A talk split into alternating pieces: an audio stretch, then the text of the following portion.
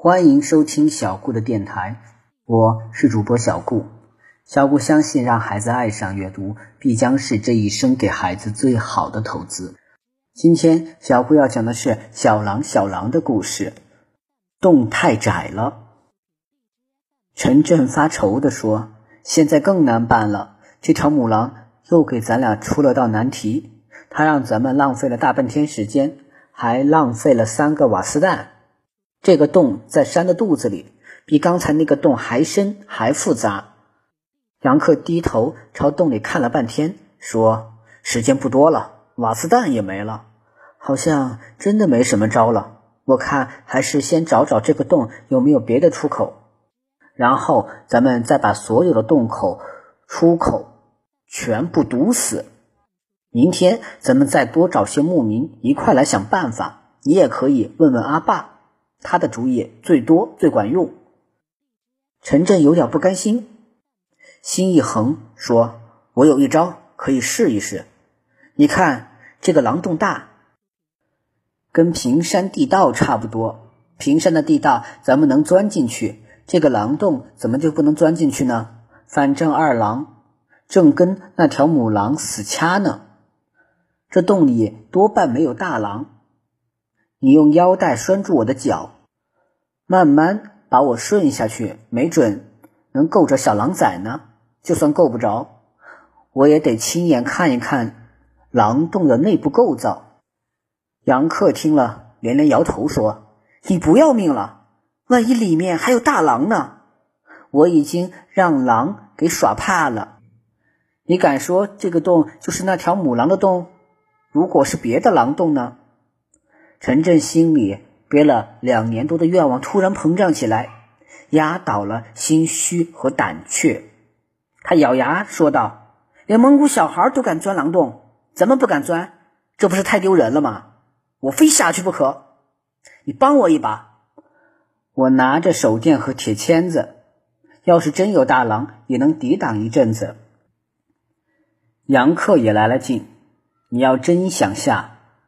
那就让我先下，你比我瘦，我比你有劲儿。陈震说：“这恰好是我的优势，狼洞里面窄，到时候准把你卡住。现在别争了，谁胖谁留在洞外。”陈震脱掉皮袍，杨克勉强的把手电、铁签和书包递给他，并用陈震那条。两丈长的蟒袍腰带拴住了他的双脚，又把自己的长腰带解下来，连接在陈震的腰带上。陈震在入洞前说：“不入狼穴，焉得狼崽？”杨克一再叮嘱：“如果真遇上狼，就大声喊，用力勾腿，拽腰带，发信号。”我立即啊就会把你拉上来。陈震打开电筒，匍匐在地，顺着向下近四十度的斜洞往下爬滑。洞里有一股浓烈的狼骚味儿，呛得他不敢大口呼吸。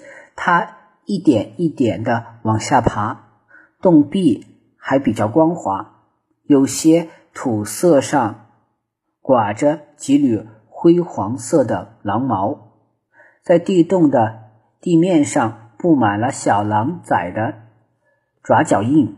陈震很兴奋，心想：也可能再爬几米就能摸到小狼崽了。他的身体已经完全进洞，杨克一点一点放腰带，并不住的大声问：“要不要出来？”陈震大声喊：“放带，放带！”然后用两轴带手前后挪动，几寸几寸的往下蹭，大约离洞口两米多，狼洞开始缓缓拐弯。再往里爬了一会儿，洞外的光线已经照不到洞里了。陈震把手电开关推到头，洞里的能见度啊，全靠。电筒光来维持。拐过弯去，洞的坡度突然开始平缓，但是洞道也突然变矮变窄，必须低头缩肩才能勉强往里挪。陈震一边爬一边观察洞道洞壁，这里的洞壁比洞口处更光滑、更坚固，不像是狼爪子掏出来的，倒像是用钢钎凿出来的一样。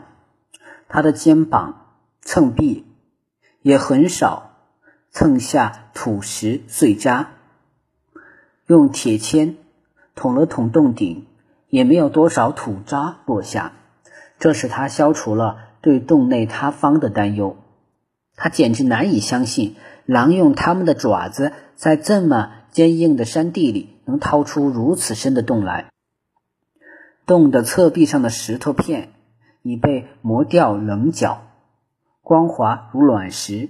根据这种磨损程度，这个狼洞肯定是个百年老洞。